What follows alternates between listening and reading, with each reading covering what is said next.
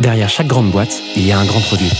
Derrière chaque grand produit, il y a des gens talentueux, passionnés et ambitieux. Oh, that's music to my ears. On les appelle Product Manager, CPO ou Product Leader. Oh, yes, yes. Quel que soit leur titre, ils ont tous la même mission. Devenir la clé de voûte de leur entreprise à la croisée du design, du business et de la tech pour créer les futurs produits indispensables de demain. Well, that's excellent. Clé de voûte, c'est le podcast des products pour les products. Chaque semaine, je te fais passer un moment aux côtés des meilleurs leaders du produit français. Avec une mission, te livrer tous leurs secrets, méthodes et apprentissages pour devenir toi aussi la clé de voûte de ton entreprise. You know what? I like that idea. Ce podcast est rendu possible par Stellar, un accompagnement que j'ai lancé pour aider les products qui veulent propulser leur carrière. Oh, what's gonna happen to me? Que tu réfléchisses à ta prochaine aventure ou que tu veuilles décupler ta progression, notre équipe et nos mentors sont à tes côtés et t'accompagnent à travers des programmes sur mesure. No. Viens les découvrir sur wearestellar.io ou via le lien en description de l'épisode. Je m'appelle Timothée Frein et bienvenue dans Clé de voûte. Aujourd'hui, j'ai le plaisir d'accueillir Thomas Rolf sur Clé de voûte. Thomas découvre le produit chez LinkedIn où il effectue un stage de user research. Il rejoint ensuite l'équipe produit de la startup Work4 basée à San Francisco, puis s'envole pour Londres pour rejoindre Facebook. Trois ans plus tard, Thomas rentre en France et il rejoint Alan où il est aujourd'hui product lead. Dans cet épisode, on revient sur son parcours et sur les projets costauds auxquels il a participé. En deuxième partie, Thomas nous explique comment remplacer les rituels d'une équipe produit par la culture de l'écrit avant de nous livrer deux tips actionnables pour progresser en tant que PM. Je te laisse quelques secondes pour te préparer et je te souhaite une bonne écoute. Salut Thomas, comment tu vas? Ça va bien, merci. Trop cool de t'avoir sur le podcast, enfin, Ouais, ouais, ouais, ravi. Merci de l'invitation, Timothée. Ravi d'être ici. avec plaisir. Thomas, tu es actuellement product lead chez Alan. Je veux bien que tu nous racontes un peu tout ce qui s'est passé dans ton parcours. Euh, Il y a eu beaucoup de boîtes avant, hyper différentes. Tu as même bossé euh, outre-Atlantique. Comment tu arrives dans le produit du coup? Du coup, je veux te répondre de manière chronologique. Moi, il faut se rappeler que j'ai commencé à bosser dans le produit il y a environ 10 ans. Et donc, il y a 10 ans, la scène parisienne tech, c'était en fait très différent. Et en quelques mots, moi, ma chance, c'est en fait d'être parti aux États-Unis. Donc, il y, a, il y a une dizaine d'années, je suis parti en fait faire un master à Stanford, en Californie. Et c'est à ce moment-là que j'ai découvert ce que c'est qu'en fait une boîte tech, une boîte de technologie. Et c'était vraiment très différent de ce que j'avais connu à Paris, où je faisais de la physique, de la supply chain, ou des choses comme ça. Tu as étudié euh, en France Non, en France, voilà. et ouais. ton master, tu le fais aux États-Unis. Exactement. Ok. Donc, école d'ingénieur en France, puis je pars faire un master aux États-Unis. Et là, c'est le choc culturel, en fait. C'est vraiment, j'arrive et tout le monde ne fait parler que de start-up. À quelques kilomètres, il y a Google, Facebook, Apple. C'est des mots et des boîtes que tu connaissais un peu de loin, mais en fait, tu n'avais pas la réalité qu'elles existaient vraiment. Et donc là, j'arrive à Stanford, je fais complètement autre chose que ce que j'ai fait jusqu'à maintenant, à savoir, je commence à faire du design, je commence à faire de l'informatique, je prends quelques cours de marketing, de start-up, ce qui m'avait jamais intéressé avant, etc. Et là, par chance, euh, j'ai réussi à avoir un stage, comme tu l'as évoqué, chez LinkedIn en user research, ce qui était vraiment très loin de ce que j'avais fait jusqu'à l'époque. Et donc, user research pendant trois mois chez LinkedIn, donc une des boîtes, notamment à l'époque, euh, une très belle boîte de technologie. Et donc là, je découvre ce que c'est que le rôle de product manager.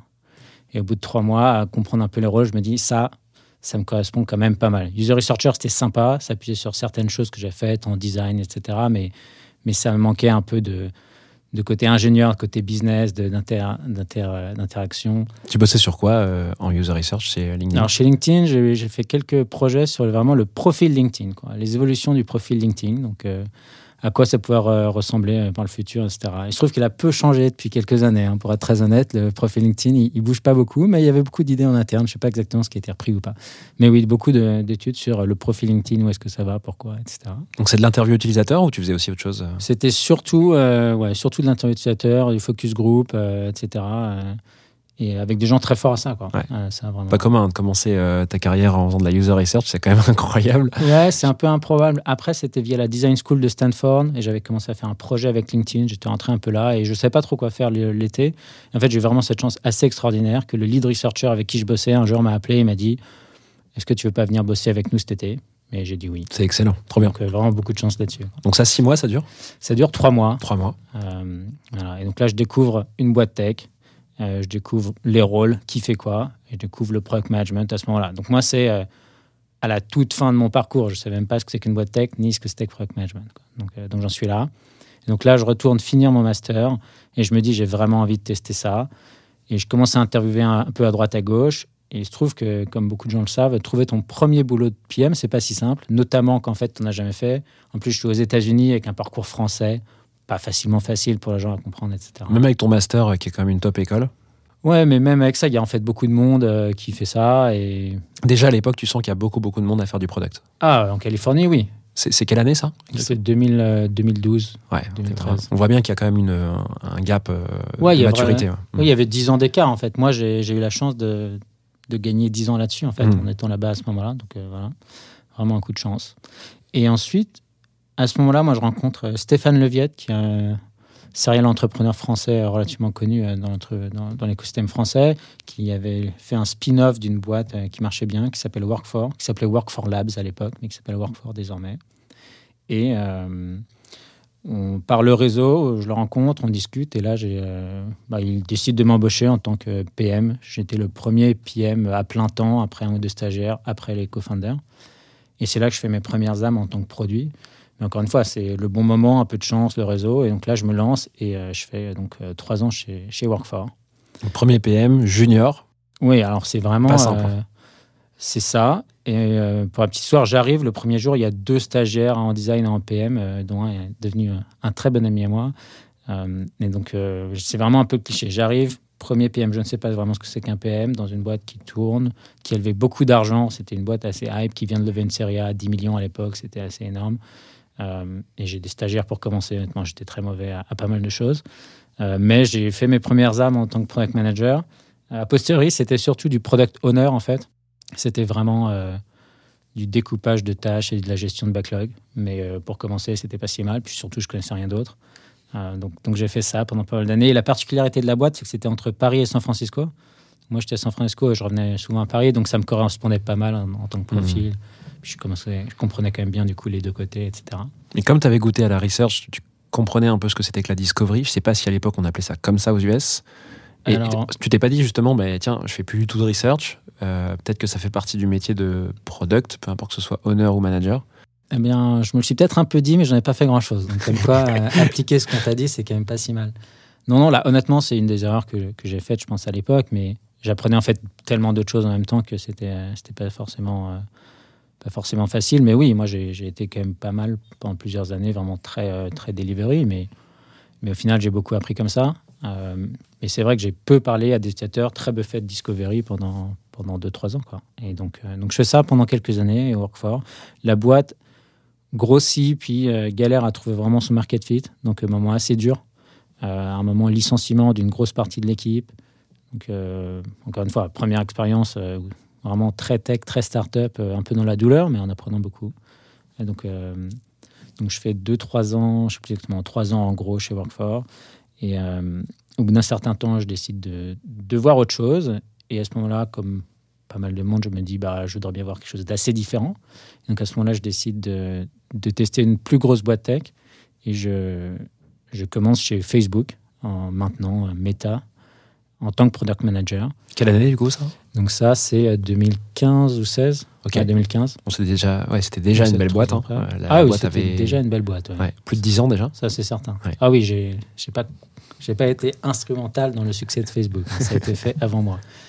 Et, euh, et là, moi, pour raison personnelle, avec ma copine, en fait, qui est française, on a décidé de partir à Londres. Et donc, en fait, j'ai fait euh, quelques mois à Menlo Park, donc en Californie, chez Facebook. Et j'ai rapidement bougé au bout de trois mois à Londres, dans le bureau de Londres. Et là, c'était assez intéressant parce que c'était Facebook, boîte très établie, énorme succès déjà, mais qui commençait à, à établir le bureau de Londres, qui n'était pas si gros euh, et qui n'était pas encore très indépendant. On pourra peut-être en reparler. Et donc, c'était c'était quand même un peu une nouvelle aventure au sein de Facebook. Donc, moi, j'étais à la fois au bureau de Londres et j'étais en plus sur un, un produit relativement annexe, qui était pas vraiment l'énorme cœur du business. Donc, on avait pas mal de liberté, euh, ce qui était quand même assez sympathique. C'était quoi le produit? donc moi, ça s'appelait Audience Network. Donc c'est la partie publicité euh, de Facebook. Et c'est euh, pour ceux qui connaissent euh, le monde de la publicité, euh, c'est un compétiteur, on va dire, de AdMob. C'est vraiment euh, la monétisation, surtout des applications mobiles, euh, avec de la publicité euh, Facebook. Donc imaginons que tu lances un jeu vidéo sur mobile, Candy Crush, ou que tu as une application de news, Le Monde, et que tu veux monétiser ce contenu via de la publicité, bah, tu peux installer le SDK Facebook dans l'application et Facebook va t'envoyer des pubs euh, à mettre aux endroits que tu veux dans l'application pour euh, monétiser ton contenu et, les visites que tu as. En gros, c'est ça. Euh, Après, du coup, c'est des problématiques de marketplace parce que tu dois faire l'équilibre entre bah, ton, supply, donc ce qu'on appelle les publishers, le- le- les applications, et toute, la demande, tous les publicitaires qui sont sur Facebook. Donc c'est à la fois gérer ce problématique de marketplace, comprendre les besoins des, des- des publicitaires, comprendre les besoins des publishers et construire des produits un peu de- des, trois, enfin, des deux côtés et au milieu pour optimiser tout ça. Et c'est quoi faire du produit chez Facebook euh, à cette époque-là, à à Londres ou peu importe aux US Est-ce que c'est le métier tel qu'on l'a en tête euh, aujourd'hui en France? Ou est-ce que le métier est totalement différent? Genre, il y a un truc euh, que tu pourrais nous dire qui est, qui est surprenant dans la manière de faire du produit chez Facebook? Je pense que le rôle est très stratégique et très discovery dans, dans l'esprit. C'est vraiment un- une entreprise et un rôle où il y a beaucoup de responsabilités données aux ingénieurs et aux designers. Et donc, pas, c'est pas, c'est pas de la delivery. Donc, c'est vraiment sur où on va, pourquoi, et, euh, et de la validation euh, d'hypothèses, etc. Ce qui est surprenant, c'est en fait, à cette taille-là, il y a énormément de temps passé en alignement interne entre les équipes, avec le leadership, etc. Donc une énorme partie du temps du PM, en fait, c'est d'aligner tout le monde euh, sur où on va et pourquoi. Et en fait, d'aller assez peu lui-même dans le détail, ce qui est euh, soit frustrant, soit un problème, soit, euh, soit en fait, il y a d'autres personnes autour. quoi. Mais il y a tellement de monde, il y a tellement de ressources que tu as un researcher, un data scientist, un PMM, etc. Et ton plus gros leverage, c'est de faire en sorte que les gens bossent sur les bons problèmes sans en faire tant que ça que toi. quoi. Donc c'est très opérateur. C'est très mettre en place le- les bonnes conditions pour que tout le monde fasse son boulot.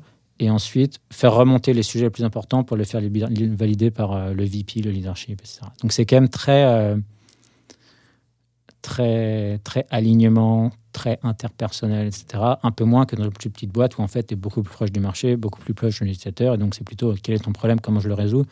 Du produit un peu plus pur que euh, en fait toute, euh, toute la lourdeur que tu as dans une boîte plus grosse. Qu'est-ce que tu as tiré comme euh, bienfait, comme avantage de cette expérience à Facebook euh, pour euh, la suite de ton parcours? C'est une question un peu CV, mais Non, quand non, je vois que tu as fait des, aventures très, très euh, différentes d'un point de vue taille, je trouve ça hyper intéressant de voir comment tu fais pour prendre les bienfaits de Facebook, qui est une énorme machine, et pour aller ensuite, bah, quand tu m'as raconté, vers une boîte qui s'appelle Alan et qui est toute petite quand tu arrives. Mhm. Alors moi, ce que ça m'a donné, c'est une conviction assez forte de comment j'aimais bosser en tant que PM. C'est-à-dire après avoir fait Work4 et ensuite après avoir fait Facebook, ça m'a donné une conviction assez forte de quelles sont les activités que j'aime bien faire, le type de personnes avec qui j'ai bossé, les interactions que j'aime avoir entre PM et ingénieurs, etc. Donc vraiment, ça m'a donné une convic- une conviction très forte sur euh, le rôle de PM que j'ai envie d'avoir. Euh, ensuite, ça m'a donné une conviction assez forte sur certaines parties euh, culturelles de Facebook qui sont quand même assez incroyables. Facebook est assez décrié, mais il y a quand même beaucoup de choses qui- qu'ils ont réussi, vu où ils en sont. La partie transparence, qui, qui marche très bien, d'avoir accès à toute l'information euh, et qui du coup pas de, pas de, pas de micromanagement via de la capture d'informations ou autre chose comme ça. Donc vraiment la transparence. La deuxième chose que j'ai vraiment retirée de Facebook et qui est en fait poussée en interne, en tout cas était jusqu'à récemment par Sheryl Sandberg, donc la CEO directement, c'était la notion de feedback et de euh, crucial conversations. Il faut savoir que à chaque fois que Sheryl Sandberg était dans une pièce où elle faisait un, un all hands, euh, un- une présentation quelque chose, à la fin, elle demandait à toute l'assistance qui a eu une conversation difficile. Donc, Crucial Conversations, c'est tiré d'un bouquin d'ailleurs qui s'appelle Crucial Conversations, que je recommande, euh, qui a eu une discussion difficile avec quelqu'un cette semaine. Donc, des gens levaient la main et c'était toujours, il faut en avoir plus. Et le, le postulat, c'est vraiment que la boîte est ralentie par les non-dits, par les problèmes interpersonnels, etc. Hyper intéressant. Et, et tout le monde a été obligé de prendre un training sur Crucial Conversation dans ces six premiers mois.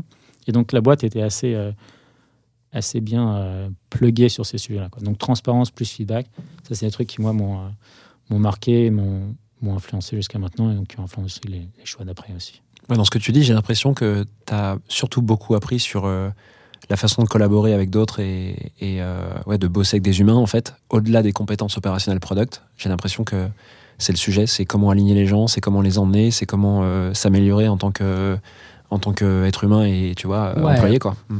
Oui, alors après je vais pas non plus complètement décrier tout le produit que j'ai fait chez Facebook, Ouais, c'est sûr. pas si vrai. hein. Euh, C'est ce que j'entends quand tu m'en parles. En effet, j'imagine que tu as Non, quand même bossé un peu sur la technique. Hein. Ouais, voilà. Non, et ensuite, il y a eu deux, trois expériences hyper clés qui m'ont vraiment marqué par la suite. Et on peut voir à quel point on va dans le détail. Mais il y a eu euh, l'utilisation de la data. Donc, quand même, Facebook est très connu pour ça. Ouais. Et donc, bosser avec, des, bosser avec de la data à cette échelle-là, avec des data scientists euh, world class, Euh, Qu'est-ce que c'est que définir une métrique? Pourquoi? À quoi ça sert? Où on va? Etc.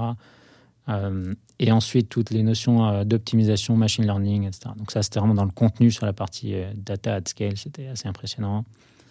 Et l'autre truc, les deux autres choses, il y a une chose qui est sur... Moi, j'ai bossé pas mal sur un produit qu'on a lancé. Pour la petite histoire, ça s'appelle Rewarded Video. Donc, c'est vraiment le concept de... Dans une application mobile, imaginons un jeu, tu vas avoir une récompense contre regarder une publicité. Donc, tu, fin- tu meurs dans un niveau, quand tu joues ton jeu, on te dit soit tu payes pour avoir une vie de plus, soit tu regardes cette vidéo. Et du coup, tu as une vidéo envoyée par Facebook et tu la regardes et tu récupères ta vie. C'est ce genre de produit. C'est un des produits de publicité qui est le mieux accepté par les gens, donc c'est relativement intéressant. Euh, en interne chez Facebook, c'était très décrié parce qu'il y avait une notion un peu plus transactionnelle. Et ça, c'est un, un des produits qu'on a lancé. Euh, et ça a extrêmement bien marché. C'est passé de, de 0 à 1 milliard de dollars en 18 mois. Donc, c'est des chiffres absurdes parce que c'est Facebook.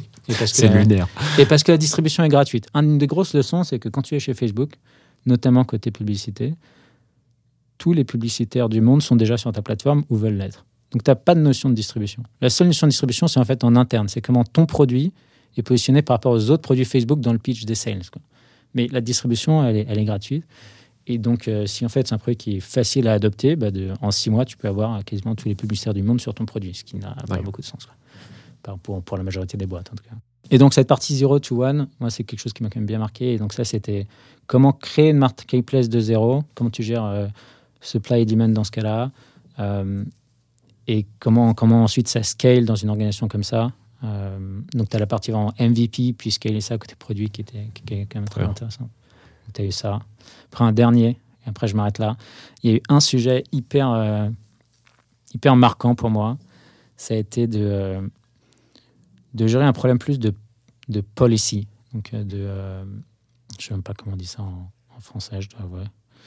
De, de la politique d'utilisation des produits. Donc, en gros, nous, c'était vraiment des produits avec supply et demand. Et il y a des. Il y a une charte sur comment tu peux utiliser les produits Facebook, dans quel cas tu peux utiliser la publicité Facebook pour te faire de l'argent en tant que publisher, avec ton application. Et donc, il y avait pas mal d'articles, de, critères, etc. Et on s'est rendu compte qu'il y a des entreprises qui euh, jouaient vraiment dans la zone grise. quoi. Et après, quand on a creusé, on s'est rendu compte que c'était des centaines de millions de dollars. Et donc, des, beaucoup d'utilisateurs qui étaient en fait impactés par des expériences qui étaient assez limites pour en fait faire de l'argent au, au, au publisher. Et donc, moi, j'ai été euh, le PM sur ce sujet-là. On m'a dit, bah, qu'est-ce qu'on fait quoi Le PM zone grise. euh, ouais, le PM zone grise, mais du coup, c'est hyper intéressant parce que c'était très différent de bah, il faut lancer ce nouveau produit, il faut scaler ce produit, on a l'objectif de- d'utilisateur de revenus. Là, c'est plutôt, c'était euh, PM, euh, PM zone grise, PM, PM, zone PM zone morale. Et c'est vraiment leur PM de l'éthique. Hyper intéressant. Et ça, j'avais jamais fait. Et c'est honnêtement vraiment dur. Euh, parce que tu dois vraiment revenir à une notion de qu'est-ce qui est le mieux pour la boîte, pour l'utilisateur. Et tu as des, des incitations très différentes. Euh, et on a fini par euh, prendre la décision de, de complètement arrêter cette partie d'utilisation, enfin, cette, cette utilisation du produit. Et donc, du jour au lendemain, en interne, on s'est dit, bah, on arrête tout. Et donc, on a shut down, on a arrêté des centaines de millions de dollars de business. Quoi. Waouh. Ce qui, côté Facebook, c'est peut-être une goutte, mais Mhm. dans l'absolu, quand, ça dégringole, tu as des équipes entières, on leur a dit, bah, en fait, tout ce que, on va shut down tout ce que vous faites, notamment en Asie, pas mal de choses, etc. Et donc là, moi, les enseignements, c'était notamment euh, vraiment la notion de prendre du recul euh, sur euh, qu'est-ce qui est le mieux pour Facebook en tant que boîte, pour ses utilisateurs et pour le long terme. Et là, c'était relativement clair, en fait, a posteriori, que bah, c'est pas un risque que Facebook veut prendre, c'est pas idéal pour l'utilisateur. Donc, en fait, c'est que du revenu court terme et Facebook on n'a pas besoin, donc en fait, ça vaut pas le coup. Mais ça, c'est moi maintenant qui le dis. Il y a huit ans, euh, j'ai galéré. Ouais, tu m'étonnes. Et en plus, face à toi, euh, le VP, enfin le directeur sales Asie, euh, c'est 30% de son, de son business et il t'appelle et dit bah moi ça m'arrangerait qu'on le garde, tu vois. Donc Ouais, on voit des répercussions directes dans des décisions stratégiques produits. On voit une répercussion directe sur l'organisation, ce qu'on voit assez peu en France parce qu'il y a encore peu de boîtes avec des tailles de- d'orgas aussi grandes, drivées par le produit, j'ai l'impression. Ouais. Euh, mais ce que tu dis, c'est que les répercussions sont. Les décisions sont encore plus dures à prendre parce qu'elles sont pas juste business, elles sont derrière euh, liées à l'orga en interne. euh, Ouais. Et t'as une pression humaine, quoi. Mm. t'as- voilà. Et je pense que ça m'a aussi appris comment. Donc, il y a plein de choses que j'ai pas fait très bien du premier coup, mais au contraire, j'ai beaucoup appris sur justement cette, cette collaboration business et sales, enfin business et produits, sales et produits en fait. Ouais. Quand on collabore ensemble vers un but commun à long terme, ça marche bien. Quand on est vraiment focus sur le short terme, de... il y en a un qui dit bah, c'est bien, l'autre qui dit c'est pas bien, c'est beaucoup plus dur. quoi. Ouais. Et donc, euh, donc ça, ça a, été, euh, ça a été assez intense, mais, euh, mais c'était euh, très formateur, on va dire. Trop bien. Qu'est-ce que tu fais? Donc Tu restes combien de temps chez Facebook en tout? Trois ans et quelques. Trois ans. Ouais. Qu'est-ce que tu fais sorti de là? Sorti de là, ma copine décide qu'on rentre en France. Et du coup, on rentre en France. Non, c'est un peu, un peu une blague. Moi, ça faisait trois ans. Je commençais à tourner un peu en rond sur ce produit-là. Je me demandais qu'est-ce que je voulais faire. Soit j'aurais changé en interne chez Facebook ou pas. Euh, et au final, euh, ma copine a cette opportunité pour rentrer en France. Et moi, je me dis que c'est peut-être le bon moment. Ça faisait huit ans que j'étais à l'étranger. Euh, un peu, de, un peu loin, donc la famille, les amis. Donc une décision perso de rentrer en France. Ouais. C'est ça qui a trigger ça. Et ensuite, de manière assez claire, moi j'avais envie d'une plus petite boîte. Justement, j'avais fait le grand écart, Work for Facebook. Je me dis en fait, j'aimais beaucoup l'environnement petit. Euh, mais donc je cherche petit. Et j'ai plusieurs critères. Donc j'ai euh, la taille. Donc euh, pour moi, c'est série A ou même avant. L'industrie, j'en avais quand même marre de mettre la- de la pub sur le téléphone des gens, en gros trait, même si ça peut aider les gens à avoir un business, monétiser leur contenu, etc. Un peu dur de Tu mettre sortir de là autant ouais. d'intensité dans ton travail quand c'est pour ça, je trouve. Et euh, troisièmement, c'était vraiment euh, le rôle de PM et la culture que je cherchais, basé sur tous mes, mes apprentissages depuis quelques années. Je cherchais une boîte qui était prête à avoir des PM tels que moi je pensais le rôle et euh, une culture euh, liée à ce que j'avais vu de transparence, feedback euh, et un niveau d'équipe aussi. Je pense que ce que je cherchais, c'était une team de haut niveau, parce que pour le coup, chez Facebook, ce que j'ai quand même vu, c'est qu'ils peuvent embaucher à peu près n'importe qui, donc la barre est quand même très haute. Et tu bosses au quotidien avec des gens qui sont, qui sont très bons à leur taf. Et ça, c'est dur de revenir en arrière. Hmm. Donc, euh, donc ça, c'était clairement un critère. Donc tu avais fait ce cadrage-là, tu t'es Voilà. mis ça un peu en tête et as cherché. trois- euh, Un bon PM, j'avais un framework avec trois cases à cocher. Non, mais ce qui est top, ce qui est top, de, Mm. au lieu de partir au hasard et, et de, de, de s'ouvrir à plein d'opportunités parce que tu es sollicité, euh, là tu t'avais cadré le truc et tu savais ce que tu voulais. Quoi. Voilà. Et après, j'ai quand même parlé à, à quelques personnes, à Paris, à gauche, à droite. Et en fait, rapidement, moi, j'ai rencontré Jean Dallan parce que je connais Antoine Lisée, qui est un des premiers ingénieurs chez Alan, Mhm. euh, depuis, euh, depuis le lycée. Et je suivais un peu de loin ce qu'il faisait, mais j'avais j'avais pas trop suivi euh, récemment à l'époque. Ça, c'est quelle année, rappelle-moi Ça, c'est 2018. Et Alan est né quand? A été créé quand? 2016. Ok, donc deux ans plus tard. Ok.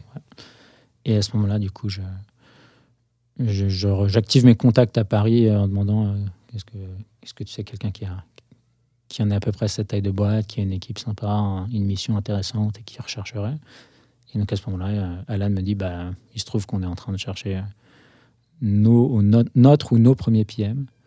Et pour la petite histoire, en fait, on est arrivé à deux PM en même temps. C'est Clément Ménesson et moi, ce qui est assez atypique aussi, je pense.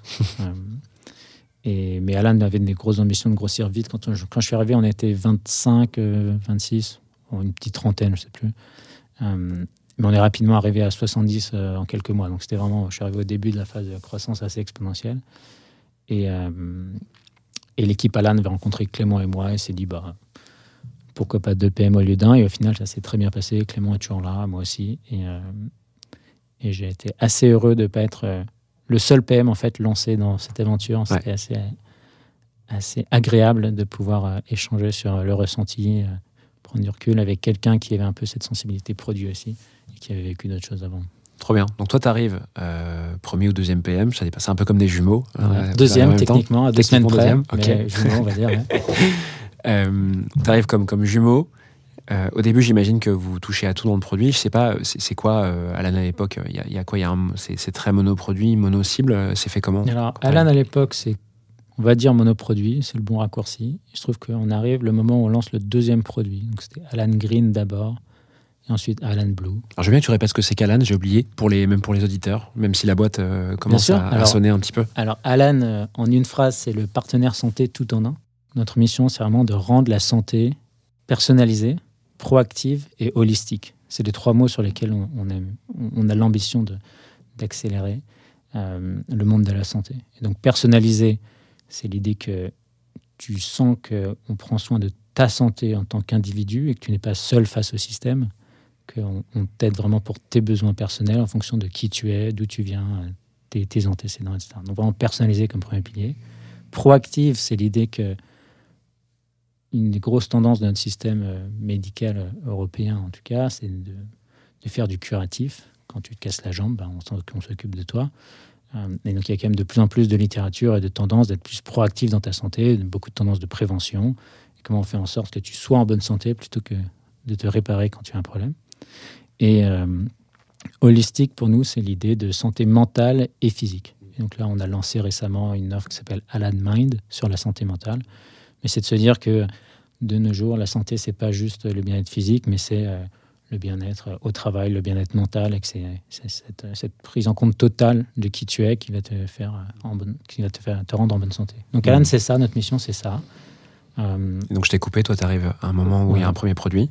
voilà. Et donc là-dessus, j'arrive à un moment où il y a un premier produit, un produit d'assurance. Donc la grosse histoire d'Alan, c'est qu'en fait, malgré toute cette grosse vision, etc., on a découpé ça en petites briques déjà assez complexes et on a commencé par lancer une assurance. Et donc, euh, un produit, en gros, Alan Green. Et à ce moment-là, on lance Alan Blue, qui est le deuxième produit d'assurance d'Alan. Et c'est vraiment le mois où on arrive.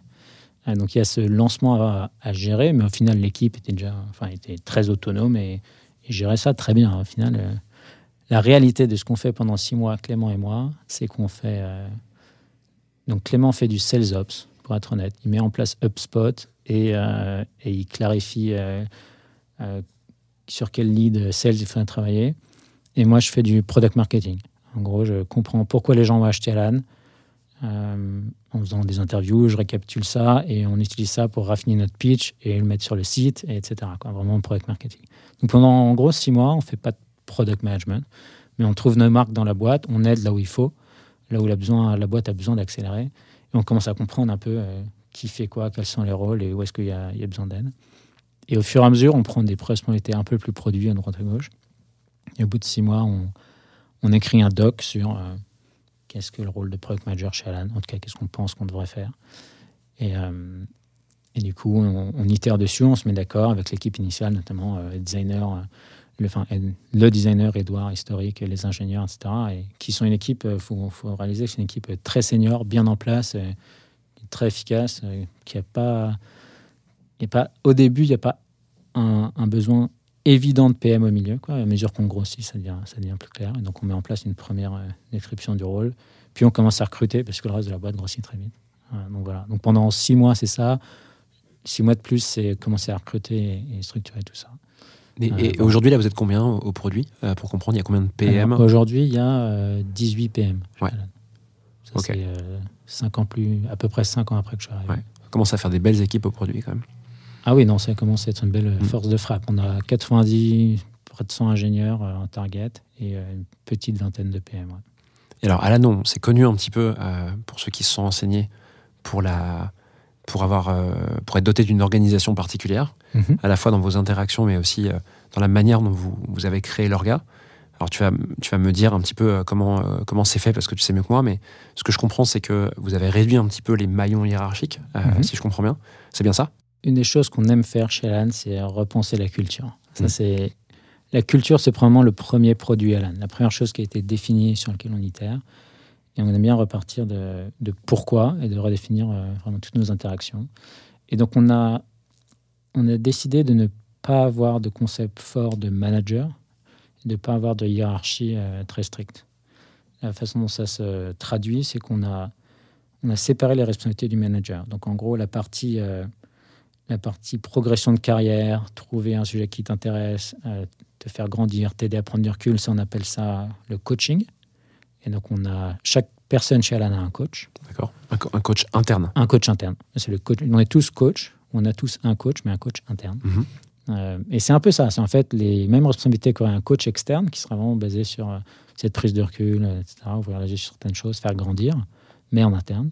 Quelqu'un du même métier, euh, forcément. En général, quelqu'un Ouais. du même métier. La grosse majorité. Pas toujours, pas forcément nécessaire, mais. Ouais, parce que j'imagine qu'il y a des fonctions où il n'y a pas beaucoup de monde euh, dans, un, dans un département, et, enfin, dans, une, dans un métier. Et donc, Ou euh, même parfois, forcément- parfois, au bout de quelques années, tu as envie d'avoir un peu un regard externe selon ta carrière, ce que tu as envie de faire. Ça arrive qu'il y a certains, euh, certains PM coachés par, par des designers parfois. Mm. C'est assez rare, honnêtement. Ça, ça a été mis en place très tôt dans la boîte. depuis le début. Ça, c'est incroyable. Hyper fort. C'est Jean-Charles, Charles et euh, l'équipe initiale qui a pensé euh, très fort à ça.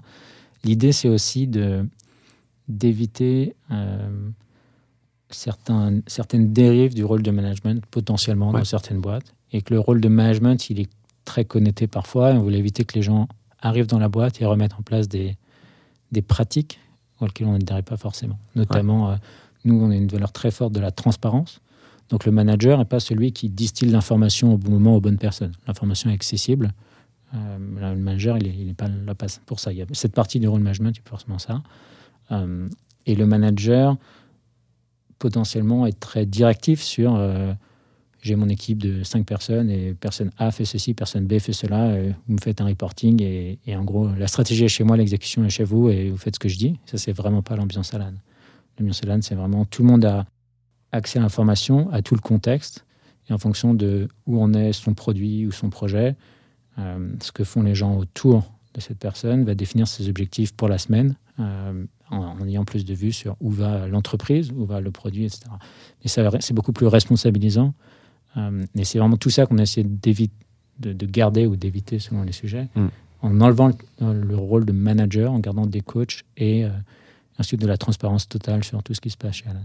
Est-ce que ça veut dire que chez Alan, il n'y a que des contributeurs individuels? Il n'y a pas du tout de manager?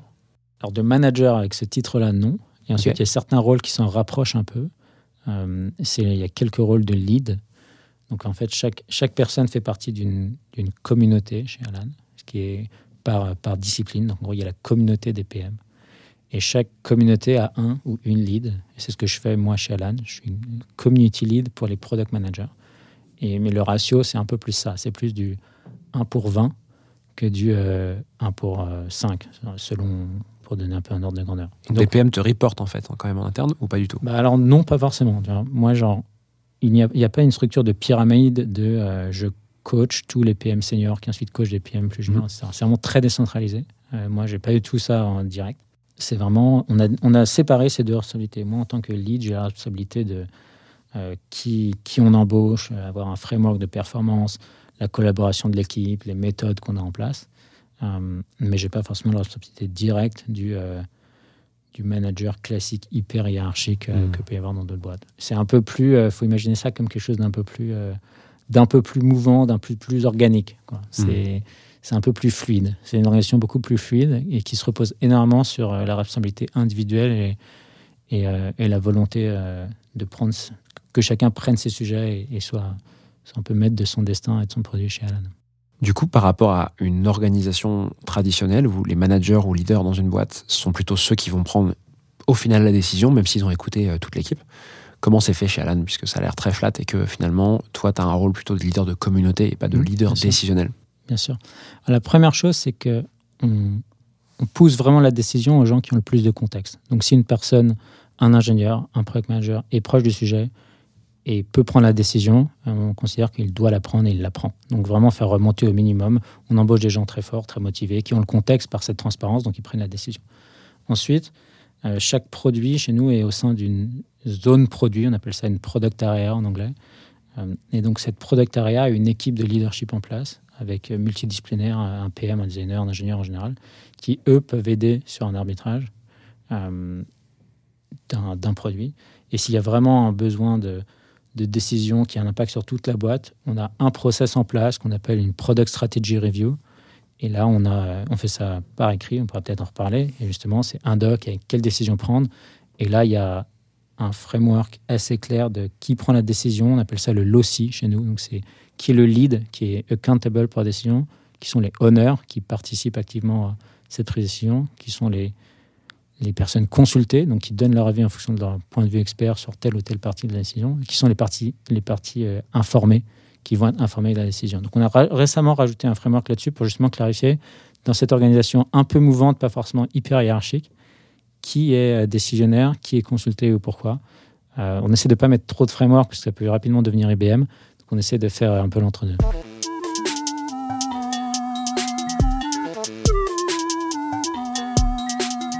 Thomas, je te propose qu'on passe à la deuxième partie de l'épisode pour me parler d'un challenge organisationnel. De quoi tu veux euh, nous parler aujourd'hui? Le sujet qu'on a beaucoup travaillé chez Alan et je pense qui est très utile pour un product manager, c'est comment travailler à l'écrit, comment prendre des décisions à l'écrit. Je pense que c'est quelque chose que moi j'ai beaucoup appris chez Alan. Donc ravi d'en parler un peu plus avec toi, notamment dans notre monde remote qui, a- accentué cette transition à mon avis.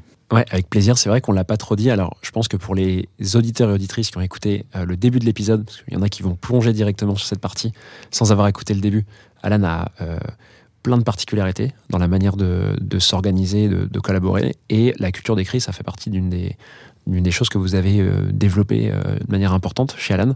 Je veux bien que tu m'expliques un peu pourquoi déjà vous, avez, euh, vous êtes parti sur ça, euh, cette culture quasi sans réunion, si je comprends bien. Mhm. Euh, je veux que tu me dises un petit peu comment ça marche et pourquoi vous l'avez fait. Bien sûr. Alors la, la façon clivante de le dire, c'est on ne fait pas de réunion, on ne fait pas de meeting.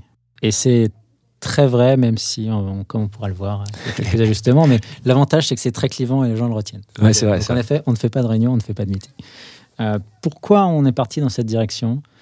Euh, Honnêtement, je pense qu'il y a une partie qui, qui vient de Jean-Charles, notre CEO, qui lui est quelqu'un de, très efficace, euh, de très, très dans la productivité, et du coup, euh, il, pousse vraiment tout le monde dans cette direction-là.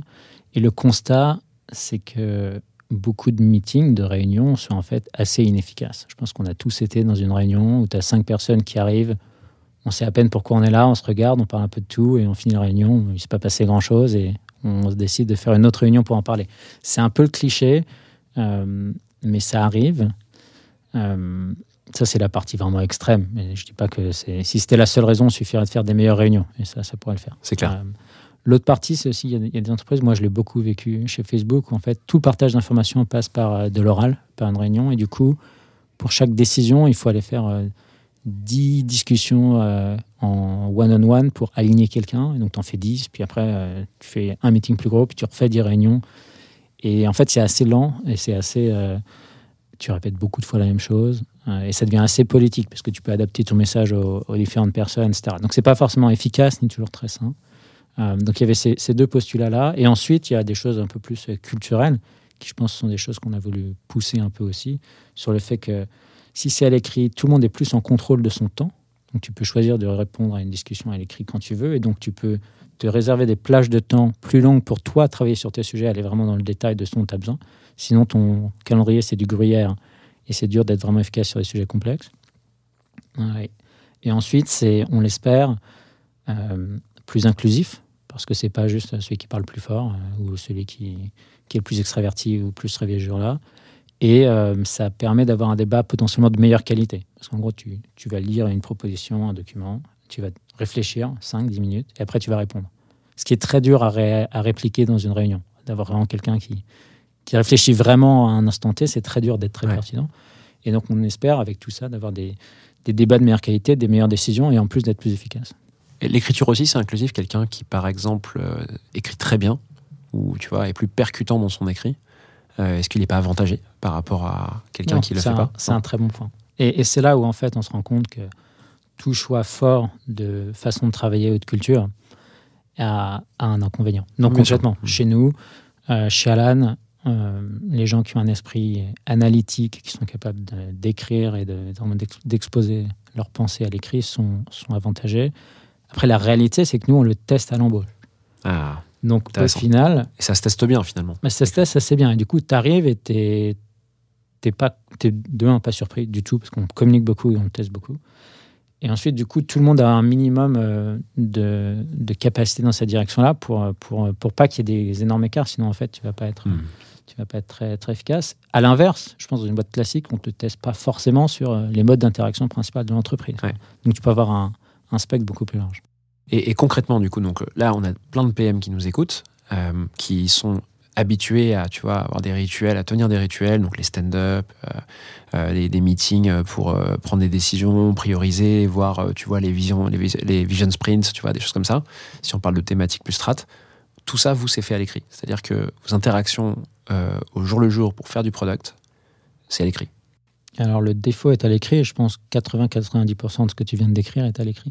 Pour prendre quelques exemples. J'ai bien quelques exemples pour voir un petit Ouais, peu, parce que là, il y a des gens qui doivent se dire, mais comment ils font? C'est non, quoi ce bien truc? sûr. Euh, je vais essayer d'expliquer, et puis après, on va voir. On est ravi de- ravi d'en- parler plus par la suite aussi. Mais En gros, euh, tout ce qui est stand-up euh, chez nous, c'est sur Slack. Euh, c'est tous les jours ou même pas tous les jours selon le rythme des projets, une action plus, plus intense ou plus long terme. Donc euh, tous les jours sur Slack, tu vas avoir un, un post, un message et les gens vont en fait contribuer vraiment et, euh, et faire. euh, Et le rôle du stand-up va être réglé via un Slack thread, un, un- un thread sur Slack. Euh, ça, ça nécessite que les gens jouent le jeu. C'est-à-dire que si tout le monde joue le jeu, ça marche. Si la moitié de l'équipe joue pas le jeu, ça ne marche pas. Donc il y a toute Ah, une partie culturelle, renforcement des façons de travailler qui est comme ça. Donc chez nous, un stand-up, ça va être sur Slack. Euh, Alors, juste sur Slack, ça veut dire qu'il y a 45 réponses sous un thread, en fait. Tout le monde interagit en Alors- dialogue, quoi. Oui, mais après, l'autre truc, c'est que les gens sont, chez Alan sont assez structurés, assez concis. Tout ça, en fait, c'est. En entrant chez Alan, on, apprend tous à être en fait très, euh, Très concis, ouais. très concis et, et assez, euh, assez business, assez structuré. Tout le monde met des bullet points, euh, etc. Quoi.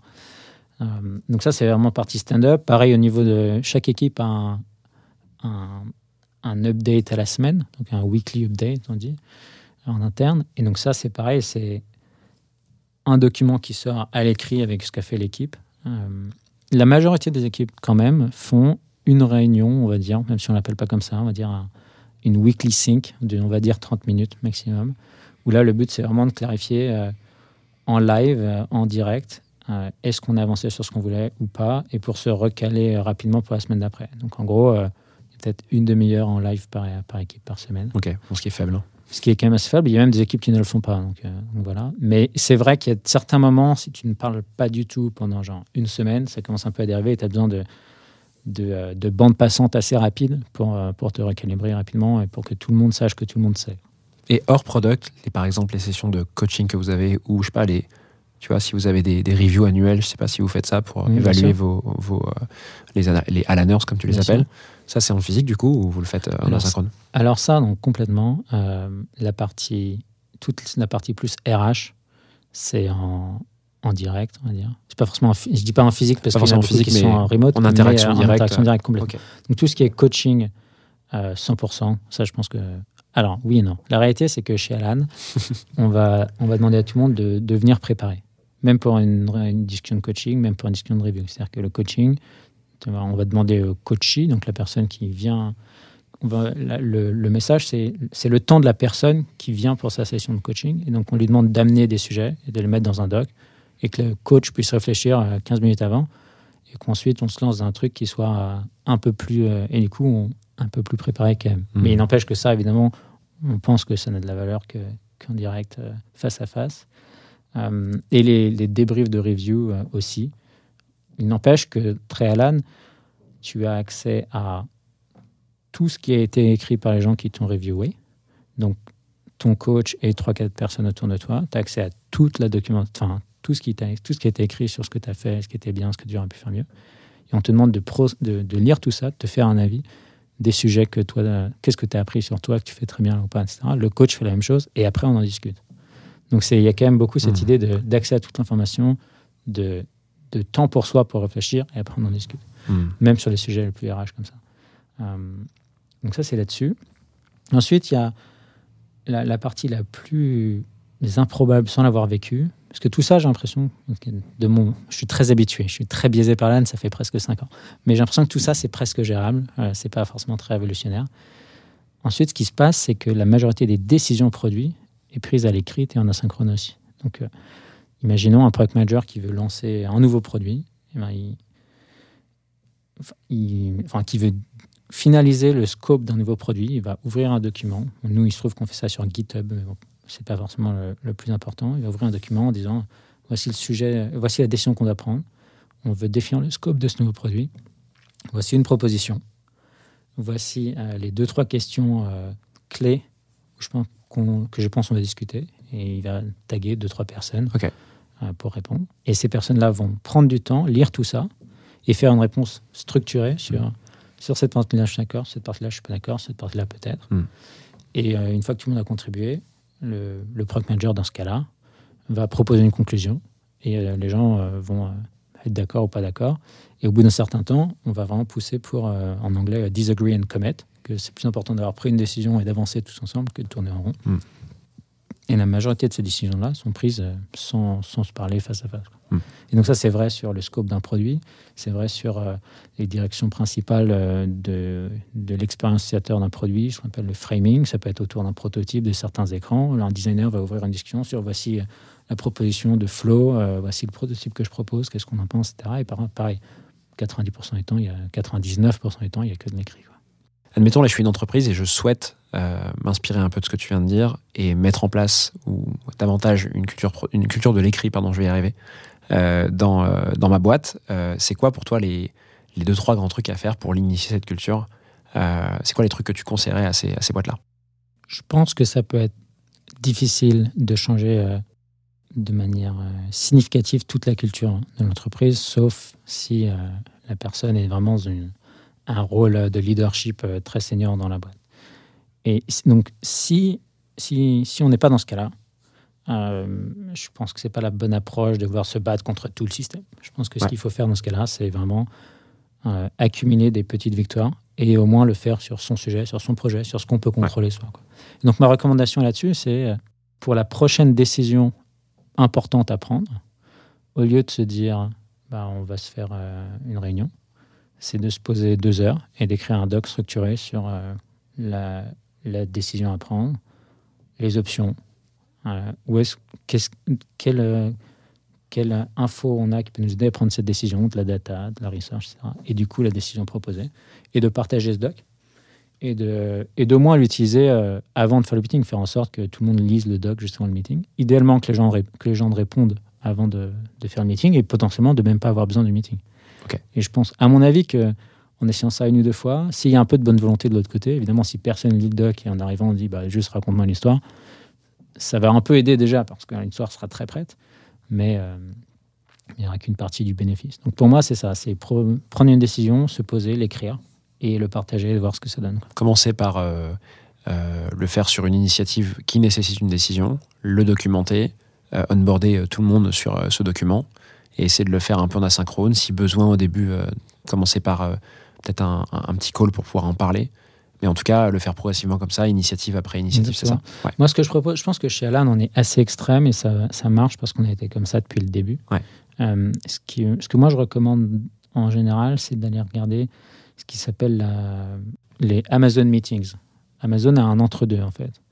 Amazon, ce qu'ils font, c'est que toute, discussion, toute euh, décision ou réunion commence par un document que tout le monde dans la, dans dans la réunion lit. Donc pendant euh, 15 à 30 minutes, je ne sais pas exactement. Tout le monde est dans la même salle ou sur le même call, mais en train de lire le document qui a été préparé, en train de mettre des commentaires. Ça force tout le monde à prendre le temps de lire le doc. Et ensuite, s'il y a encore des questions, on en parle une demi-heure, puis on prend la décision. Donc sur le meeting, ils ont leur document. Il y a cette, Et euh, il commence par lire. C'est par- particulier comme, euh, Ouais. comme contexte, euh, d'entendre les, pages, les pages se feuilleter et tout. euh. Ouais, exactement. mais, euh, mais je recommande vraiment d'essayer. Il y a deux, trois articles, deux, trois blog posts que je peux retrouver qui expliquent ça bien. Et honnêtement, c'est un bon entre-deux pour commencer. Ouais, On les dire- mettra en lien de l'épisode. se dire moi j'ai écrit ce doc, je propose qu'on commence, que tout le monde le lise. Euh, idéalement les gens avant, et potentiellement si la culture n'est pas très dans ce sens-là, les gens arrivés ne l'auront pas forcément lu. Et de se dire bah, je propose qu'on commence par lire ce doc, on prend Ouais. cinq minutes. Pas forcément le plus gros doc, la décision la plus complexe. Et, et voir ce que ça donne. Et honnêtement, c'est. C'est assez impressionnant une fois qu'on l'a fait une ou deux fois. Parce que euh, bah, le, le- la profondeur du débat est, est bien plus grande et ensuite, il y a beaucoup de petits, petites remarques un peu, un peu smart, mais qui font pas vraiment avancer le sujet, qui, qui sont un peu Ouais. passées rapidement. C'est facile de mettre un commentaire pour mettre un petit truc, mais si c'est pas le, le gros sujet, bah, ça permet de recentrer le débat ensuite. Ouais, tu filtres les éléments qui apportent pas beaucoup de valeur euh, grâce à l'écrit. C'est vrai qu'à l'oral, on peut vite aller euh, euh, demander de l'énergie à quelqu'un de se concentrer sur quelque chose qui a pas beaucoup de valeur parce que on est un peu stressé, on meuble avec des paroles ou, enfin, ou même il y a des réflexions qui sortent un peu de nulle part, euh, qui n'ont pas été réfléchies. Quoi. Euh, c'est vrai que Ouais, c'est un peu la ça. limite de l'oral. Et, et, euh, est-ce que tu as des, recommandations d'un point de vue, euh, même si je sais que le fond de l'initiative, c'est quand même de l'essayer, ce truc-là, de le mettre en place, est-ce que tu as des recos sur, je sais pas, des trucs que tu as expérimenté d'un point de vue outils, à nouveau collaboration Est-ce qu'il y a des trucs que tu as expérimenté, que tu as amélioré dans ta manière de, de bosser à l'écrit au fil de l'eau chez Alan? Alors, le, le premier auquel je pense, c'est de résumer le contexte pour tout le monde. En tant que product manager, même euh, en tant que personne qui amène une décision, ce qui a vraiment beaucoup de valeur, c'est de synthétiser beaucoup d'informations pour toutes les personnes qui vont être impliquées. Et donc, c'est en tant que que rédacteur de ce document. Il va y avoir plein d'informations qui ont été lues, agrégées, etc. Et donc mettre tous les liens, mais ensuite faites un, faire un, un récapitulatif de voici quelques informations clés qu'on connaît qui vont avoir une grosse influence sur la décision. Une, une des grosses raisons pour lesquelles les décisions sont mal prises ou, ou que ça met beaucoup de temps, c'est que les gens en fait arrivent avec un contexte différent. Donc vraiment prendre du temps, résumer le contexte pour tout le monde à l'écrit, ça c'est hyper hyper efficace. Et en tant que PM en général, on a une force analytique et de synthèse assez, assez, présente. Du coup, on peut en faire partager tout le monde si on le fait vraiment jusqu'au bout. Donc ça déjà, résumer le contexte pour tout le monde. Ensuite, euh, impliquer les bonnes personnes. Donc ça, c'est vraiment comme quand on fait une réunion, mais, euh, mais à l'écrit. Donc savoir euh, qui est vraiment partie prenante, pourquoi, et poser des questions précises. Savoir, euh, j'ai besoin que telle personne participe pour cette question-là, euh, et le plus précis possible, comme souvent, avec les questions les plus précises possibles, les meilleures réponses. Donc, des euh, personnes qui peuvent partir, j'imagine, du meeting des fois quand ils sont pas, se sentent pas concernés, non? Euh, ou Ouais, Pas du meeting, mais de l'interaction sur le Et, et document. d'un autre côté, ce qui est intéressant, c'est que si tu. Chez Alan, il y a une interaction qui arrive souvent, c'est que tu, tu pings, tu mentionnes quelqu'un. Cette personne va lire le doc et va dire Écoute, en fait, j'ai rien de plus à ajouter, je ne sais pas. Ouais. Je te laisse. Euh, je unsubscribe. Et pas d'ego euh, là-dessus, quoi. Non, au contraire, tout le monde a beaucoup de choses à faire. Donc, euh, donc ça, ça marche plutôt bien. Est-ce qu'il y a une trame conventionnelle de documents que vous utilisez pour euh, vos Ouais, réunions ça, il y a tout un, tout un template qu'on peut repartager. Euh, Ah, génial, merci. J'allais négocier un template, mais euh, ravi si effectivement Ouais, un petit peu le. C'est peut-être Mais- pas grand chose, mais ça permet d'avoir un non, guide mais avec plaisir, un rapide pour le, pour le mettre quelque part. Je le mettrai en description Mais de l'épisode. le... En le lisant, ça va pas être, ça va être pas être le- la chose la plus impressionnante. Ça va être quel est le contenu, euh, enfin quel contexte, euh, qui est pingé, etc. Et vraiment, ce qui est plus important, c'est la façon de l'utiliser et le faire en sorte que tout le monde se joue le jeu. Quoi. Et ça, c'est beaucoup plus dur que juste avoir un template, euh, pour. Euh, voilà. Et la dernière chose que je dirais juste là-dessus, qui est quand même assez forte, c'est, en tout cas dans, dans notre culture, c'est comment conclure une décision quand il y a des, beaucoup d'opinions très fortes qui vont dans des, décisions, dans des discussions différentes, dans des directions différentes. Et quand on a vraiment une culture avec des gens euh, très motivés, qui, qui ont beaucoup de contenu, bah, souvent avoir option ABC et des gens avec des opinions fortes qui ne veulent pas aller dans une autre direction.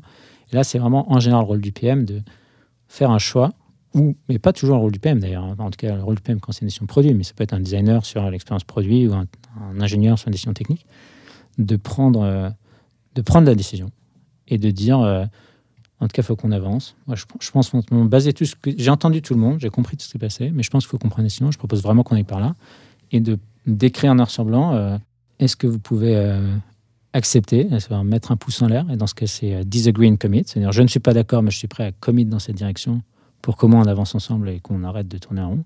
Ou bien est-ce que vous avez des arguments vraiment très forts et vous n'êtes pas d'accord même à, Mm. à faire une concession?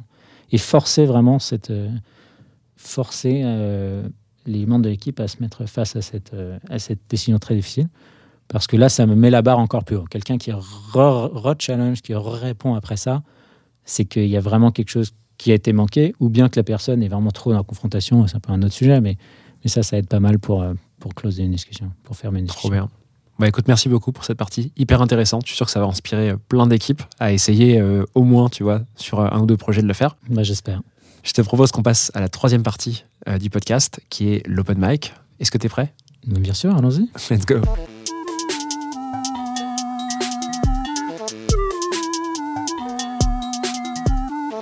Thomas, dans cette partie, je te propose qu'on aborde un sujet ouvert euh, de ton choix. Euh, et, euh, et- et je sais que tu avais deux petits points en tête à nous communiquer qui pourraient aider plein de PM sans doute dans leur quotidien. Tu veux nous parler de quoi? Bien sûr. Alors, euh, tu m'avais demandé de préparer quand même, pour être honnête. C'est ce que tu fais chez Alan, donc tu l'as fait pour le podcast. Exactement, je l'ai même écrit, si tu veux savoir au moins un bullet point. Donc la, la première chose qui, moi, m'a beaucoup influencé, dont on parle, on a beaucoup parlé euh, au sein de l'équipe produit, c'est comment gérer son temps. Au final, c'est vraiment ce qui te rend le plus efficace et ce qui te permet d'avoir plus d'impact en tant que PM. Et la première chose pour nous, c'est vraiment, enfin, que je recommande pour moi et pour nous euh, en interne, c'est de reprendre le contrôle de son calendrier. En tant que project manager, si en fait le quotidien c'est de gérer des feux et des urgences 24 heures sur 24, c'est hyper gratifiant. Moi j'ai fait ça des semaines ou des années, mais au final, c'est pas exactement ce qu'on attend d'un très bon project manager.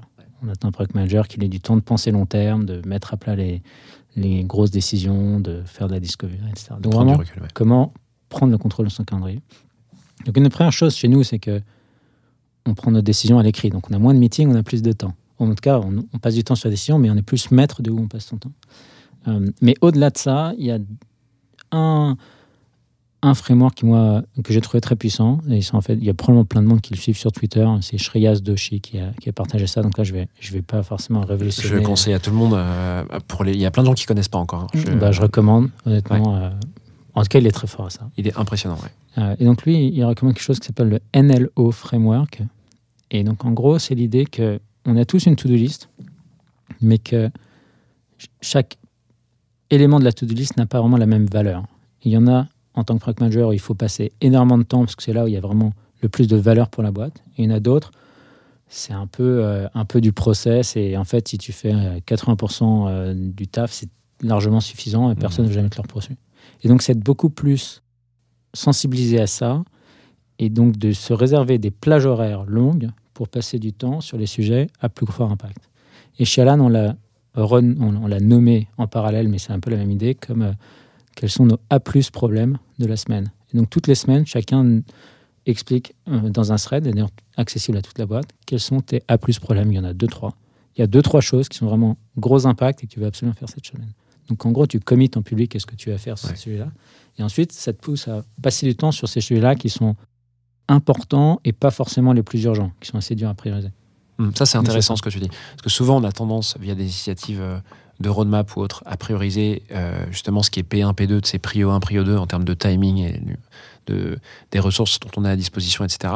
Là, tu ne me parles pas de ça, toi, tu me parles de euh, qu'est-ce qui peut avoir le plus d'impact, que ce soit prioritaire ou non, finalement. En fait, c'est ça que tu me dis. Bah, disons que c'est vraiment, faut arriver à faire cette balance de oui, s'il y a un sujet hyper important qui. Il faut prendre une décision sur euh, le lancement d'un produit qui a lieu demain, bah, il faut faire ça évidemment, et ça c'est tant mieux, Bien et, sûr, et c'est parfait, et à la limite c'est très gros. Euh, en revanche, il faut quand même trouver. Ce qui est très dur en tant que PM, je trouve, et de ce que j'ai vu, c'est de passer du temps pour penser à euh, où sera ton produit dans 6 ou 12 mois. Ouais. Où est-ce que tu vas à long terme? Et sur ce chemin, quels sont les plus grands risques et comment tu les comprends et est-ce que tu es, est-ce que tu es en train de les, de les gérer? Et ça, si tu es pris dans le quotidien de, de la semaine à la semaine, est-ce qu'on a géré ces trois bugs? Est-ce que j'ai assez de travail pour les ingérer la semaine prochaine et que on a beaucoup de choses à faire Est-ce que euh, l'équipe sales a les bons decks, etc. C'est très dur de passer du temps là-dessus, mais, euh, mais c'est en fait ce qui va faire le, le succès du produit dans, dans un an ou deux. quoi. Et donc, c'est vraiment passer du temps sur ce qui est important et long terme et se forcer à en faire. Mais c'est pas que ça. Ça peut être en fait une semaine. Ce qui est important, c'est de débloquer le lancement d'un produit et ça va être ça le A plus de cette semaine. Ouais. Mais se forcer à passer du temps sur ce qui a vraiment de l'importance et pas juste tout ce qu'on t'a demandé ou tout ce qui en fait a besoin d'être fait. quoi. Et comment tu identifies, tu arbitres que euh, telle thématique, tel problème, tel sujet est un A+, ou pas un A+. Ouais, c'est une, bonne question. Euh, en général, envie de dire, tu le sais. c'est un peu, un peu une façon d'éviter la question, mais te dire qu'est-ce qui, euh, qu'est-ce qui va fondamentalement accélérer, accélérer ce produit, cette décision. Une autre façon de le dire, c'est s'il y avait une seule chose à faire cette semaine, qu'est-ce que ce serait? Pose cette question-là. Et euh, et il y aura des petites choses à faire, donc il faut les faire, ça te prend un quart d'heure, une par là. Mais s'il y avait une grosse chose à faire cette semaine, Ouais. si tu devais passer trois heures hyper concentré sur un sujet, qu'est-ce que ce serait? Et ça, en général, euh, ça te- ça te- ça t'aide à clarifier euh, pas mal, euh, pas mal où tu passes ton temps. Sur le framework LNO de Shreyas, il y a trois lettres. Euh, chaque lettre correspond à un ordre de- de- d'importance de, de tâches. Les tâches L étant, du coup, je pense pour toi, les A+, chez Alan. Qu'est-ce que tu fais des deux autres, toi, les N et les O C'est quoi Le N, c'est neutre, neutral, et le O, c'est overhead. Donc l'idée, c'est que overhead, tu passes le moins de temps possible. Tu fais ce qu'on t'a demandé, mais tu le fais vite. Et le N, tu le fais, tu fais un 80-20 et ça se passe bien. Euh, et du coup, tu structures ton calendrier avec ça, en fait. Hmm. C'est-à-dire que tu gardes des grosses plages horaires pour faire le A d'Alan ou le leverage de Shreyas. Et euh, en fait, quand tu as une demi-heure par-ci par-là, bah, tu vas faire un peu plus ton overhead, des choses Mhm. comme ça. quoi. Ce qui est risqué, c'est quand tu trouves pas trois heures pour te poser sur un gros sujet dans la semaine, mais tu vas automatiquement ne faire que des petites tâches parce que c'est trop dur de faire un truc complexe en une demi-heure. Ouais. Ça part d'un postulat quand même, parce que moi, à titre perso, euh, en tant qu'entrepreneur, j'applique quelque chose de très similaire sans que ce soit le LNO. Et ça part du postulat qu'en fait, euh, beaucoup travaillent avec des to-do list, ce que j'ai très, tu vois, à titre perso très longtemps fait. Ce qui est, une, ce qui est difficile à faire parce que souvent tu te retrouves à la fin de la soirée, il te reste encore une to-do pas possible. En fait, donc ça part du postulat pour finir ma phrase, qui est que ton calendrier te sert en fait de to-do. C'est-à-dire que tu prends le framework Ouais. et tu cales tes plages dedans, et en fait, tu, tu- tu suis ton calendrier et t'arrêtes de suivre cette liste infinie de tâches à cocher, tu vois. C'est très vrai. Alors, après, si on parle d'outils, en effet, c'est assez. Ça devient assez spécifique. Mais moi, j'ai les deux, du coup, une to-do et un calendrier, et j'aligne les deux. Euh, parce que j'aime pas, une- j'aime pas n'utiliser que le calendrier, parce que dans ce cas-là, la notion de backlog est un peu dure. Ouais. C'est sûr que euh, cette semaine, je l'ai très bien planifié, mais tout le reste, euh, ça crée un peu de stress, savoir qu'il y a toute une montagne que je ne contrôle pas. Euh, donc, j'ai une to-do list, mais en effet, je prépare ma semaine. En fait, préparer sa semaine prend beaucoup de temps. Ouais. Et ça, je pense, c'est une, une leçon aussi. C'est que passer une bonne demi-heure à préparer sa semaine, c'est c'est du temps bien investi, Mm. voire plus, pour vraiment se dire qu'est-ce qui est vraiment important, d'avoir potentiellement important des listes de to-do list et ensuite le mettre dans des blocs dans ton calendrier. Ça, Ouais. ça marche très bien. Je crois que Shreyas va pas jusqu'à ça dans sa théorie, puis à nouveau, c'est une théorie de, laquelle il faut s'inspirer et pas forcément l'appliquer à la lettre. oui, bien sûr. c'est euh, ce que tu ce que tu veux dire c'est de bloquer l'agenda euh, pour les A+ et en fait se laisser aussi la dispo de, de se dire euh, bah je sais pas l'après-midi ou le soir peu importe euh, je me fais toutes les petites tâches les plus plus faciles à faire ou qui nécessitent moins de temps moins de concentration quoi Ouais, mais ça part du postulat que tu t'organises un peu euh, comme tu veux quoi. Exactement. trop bien t'avais un deuxième euh, un deuxième type un deuxième truc à aborder que tu voulais nous nous livrer? Ouais, petite méthode qu'on a essayé chez Alan pour le coup. Euh, rien à voir. C'est sur plutôt euh, comment, comment créer une, une énergie positive dans une équipe euh, distribuée et remote. Et on a appelé ça Friday, euh, Friday Lightning Praise. Donc c'est en qu'est-ce que c'est français, que ce truc c'est euh, les remerciements rapides du vendredi. Ok. Bon, en français, ça sonne moins bien. Il y a des fois, praise, c'est un peu dur à traduire. français est toujours moins impactant dans, Ah. dans- dans- dans le vocabulaire que, que l'anglais sur un seul mot tu Peut-être. Plus lyrique parfois. Mais Exactement. donc là-dessus, c'est euh, Friday Lightning Praises. Et donc, c'est très simple. C'est euh, un post le vendredi après-midi où euh, maintenant, ça s'est déployé dans, plusieurs équipes, mais en gros, au sein d'une équipe, on demande est-ce qu'il y a une chose que quelqu'un a fait dans l'équipe qui t'impressionne ou, ou pour laquelle tu voudrais dire merci? Et idéalement, initialement, je l'ai fait moi-même en mettant le, message, et depuis, c'est un bot et ça marche très bien. Hum, Et donc, c'est vraiment un, un- un message comme ça à l'équipe, et ensuite toute l'équipe, notamment le vendredi après-midi, tu es peut-être un peu fatigué, c'est un peu plus dans le dur. Euh, et là, c'est euh, des messages l'un après l'autre de remerciements sur euh, merci un tel d'avoir fait ça, j'étais hyper impressionné de, de ce que vous avez lancé, de ce doc, de cette décision, merci de m'avoir aidé, ceci, cela. Et donc, et tu vois des dizaines de messages de remerciements, et c'est hyper simple. Et ça passe, passe de un message, et c'est comment, euh, comment, comment créer les conditions pour que les gens se disent un peu, un peu merci ou des choses se sympas. félicite ouais Ce qui n'est pas forcément toujours facile, mais au final, tu pars en week-end sur une bonne note, ce qui est assez Ouais. sympa. Tu vois un impact, toi, ou c'est simplement que vous l'avez mis en place et que c'est resté parce que les gens, tu sens qu'ils apprécient Comment tu, tu, vois, tu vois le truc sur euh, cette histoire de Lightning euh, Praise? Pas évident de mesurer l'impact précisément de ça, mais les retours sont assez bons. Pour te donner une idée, euh, moi je l'ai du coup créé ça pour l'équipe de Product Manager, et après je l'ai posté relativement euh, rapidement pour le reste de l'entreprise, et en fait ça s'est vachement propagé. Il y a beaucoup d'équipes qui font ça euh, chez Alan actuellement, et donc en gros si tu prends euh, la, vitalité, euh, la, viralité organique du truc. Bon, je sais pas si c'est ça ta métrique, mais ça, ça peut marcher. Mais au-delà de ça, les, retours qualitatifs sont, assez bons parce que bah, c'est assez humain, quoi, que quelqu'un dise merci, dise bravo, c'est cool. Et c'est vrai que dans une culture comme la nôtre, en plus, où on est quand même très à l'écrit, très à distance, c'est un peu un truc qui manquait. On n'a pas du tout réglé tout le problème de euh, reconnaissance, de gratification, etc., ce qui est un problème euh, complexe euh, en soi, mais ça a probablement un peu aidé. En tout cas, c'est relativement simple à mettre en place et le ROI est assez élevé. Trop bien. Merci beaucoup, Thomas. Je te propose qu'on passe à la dernière partie de l'épisode qui s'appelle les questions flash. Je te rappelle le principe. Je vais te poser quatre questions auxquelles il va falloir que tu répondes le plus rapidement possible. Est-ce que tu es prêt? Allez, c'est parti. Quel est ton pire échec en tant que PM Probablement de ne quasiment pas avoir parlé à un client pendant plus de deux ans euh, dans ma première expérience de PM. Comment est-ce que tu apprends et progresses dans ton quotidien de product lead? Alors moi, je suis assez branché euh, lecture et podcast, honnêtement. Euh, donc certains livres qui m'ont marqué, podcast, Twitter, on en a parlé. T'as un podcast en particulier que t'aimes bien? Dernièrement, et encore une fois, ça peut être très, très innovant, mais celui de Lenny, euh, et je pense très bien. Qui est Euh, récent, je- mais il, il ouais. fait des trucs incroyables. J'en il avais, fait quelques autres, mais au final, euh, il sort un peu du lot quand même. Ouais, que je recommande vivement aussi. Il y a des super épisodes. Trop bien. Qu'est-ce qui t'énerve le plus dans l'écosystème produit? Ce que je trouve dangereux, en tout cas, c'est d'être trop focus sur le process, sans prendre en compte euh, le contexte de l'entreprise à un instant où, il- où ce process a été défini. Ça, c'est assez difficile. Et et on en a fait, on en a parlé de process, etc. Donc, tout ce qu'on a dit sur Alan, ça a marché chez nous à un instant donné, mais c'est à prendre avec des pincettes, c'est des inspirations, mais le copier-coller de process ou d'outils, euh, c'est en général contre-productif. Et pour finir, quel conseil tu donnerais à un PM en début de carrière? De considérer le niveau de l'équipe comme vraiment gros critère de choix de, de rôle, si, si, euh, si quelqu'un a le choix d'où aller travailler. Euh, parce que c'est vraiment ce qui va être plus motivant au quotidien et qui va beaucoup plus influer sur, sur comment apprendre. Et au final, sur peut-être un peu plus long, sur, euh, sur 5-10 ans, je recommande de tester euh, quelques tailles de boîtes différentes. Donc soit euh, un PM a la chance d'être une entreprise qui grossit très vite, et bravo, c'est quand même pas mal de chance. Soit en fait d'aller voir ce qui s'est passé dans, dans une petite boîte, dans une grosse boîte, c'est ce qui s'est passé pour moi et je pense que ça, ouvre vraiment les yeux et ça permet de- d'ensuite apprendre sur ce qui, ce qui plaît ce que, ce que tu veux faire par la suite. Trop bien. Merci beaucoup Thomas d'être venu sur euh, le podcast aujourd'hui. C'était trop cool de te recevoir. Bah, merci à toi. J'espère qu'on aura l'occasion de se parler à nouveau d'un nouveau challenge ou d'autres choses chez Alan ou ailleurs. Et puis bah, je te souhaite euh, une belle journée. Merci beaucoup. Voilà, j'espère que cet épisode t'a plu. I have everything here. Si c'est le cas, tu peux me soutenir de deux façons. Laisser 5 étoiles sur Apple Podcast ou Spotify et un petit commentaire, ou partager cet épisode à une personne de ton entourage. Oh, yes, yes. Je te remercie vraiment pour tes retours. C'est grâce à toi que j'améliore Clé de voûte pour le rendre utile à ton quotidien.